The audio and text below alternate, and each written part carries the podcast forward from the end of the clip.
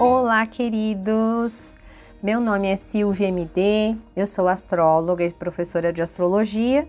Estamos hoje aqui para conversarmos a respeito do céu da semana, que vai do dia 30 de maio ao dia 5 de junho.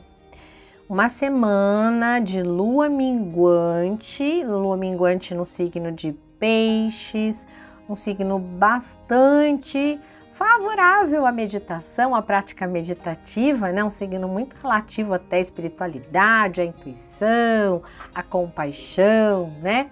Período de lua minguante é um período de preparação, é como se a gente tivesse oportunidade de viver uma semana para limpar, para limpar a nossa vida, limpar o terreno, limpar o terreno, preparar para que na lua nova a gente possa co-criar, a gente possa começar um novo ciclo.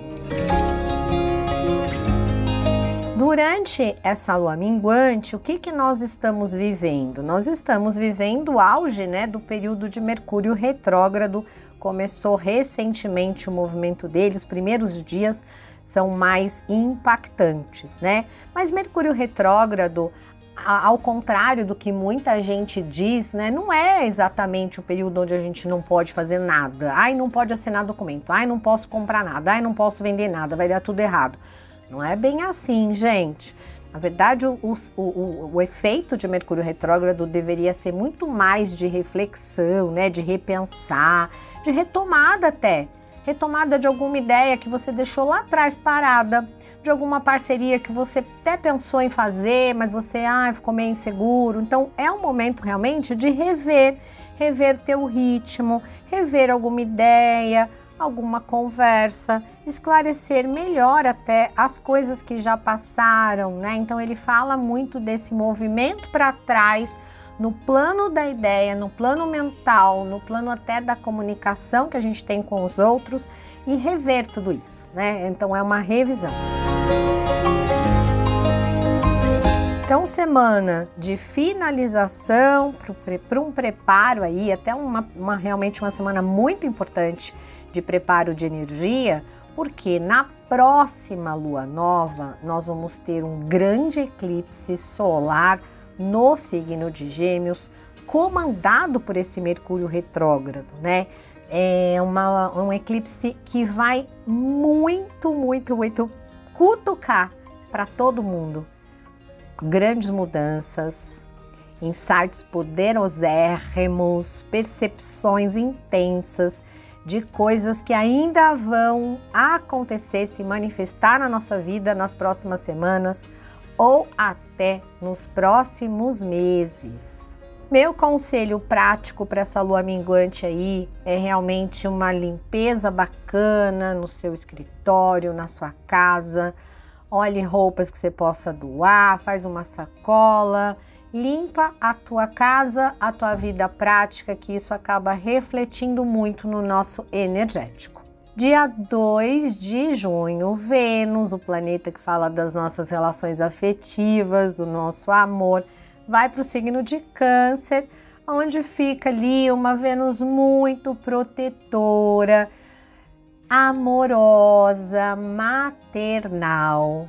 Eu costumo dizer que Vênus em Câncer cuida, deixa que eu cuido. Só que ela quer tudo só para ela, né? Então, assim, o objeto do meu amor eu cuido, eu protejo, mas ele é só meu. Então, cuidado com o ciúme nos relacionamentos amorosos. Outra dica importante para essa semana, por conta da quadratura de Mercúrio com Netuno, né, durante esse período, é cuidado realmente, perceba a relação que você faz entre o teu lado razão, pé no chão, realista e o seu lado emoção. É muito importante a gente buscar o autoconhecimento, né? A astrologia, aliás, é uma ferramenta maravilhosa nesse sentido, né? Descobrir realmente quem nós somos, né? Essencialmente, sem máscaras e sem véus para encobrir a nossa percepção maior da realidade. E aproveitem a energia geminiana, que traz a facilidade em coletar novas ideias, perceber novas formas de enxergar e aceitar as mudanças de caminho que estão para se manifestar na vida praticamente de todos nós este ano de 2021.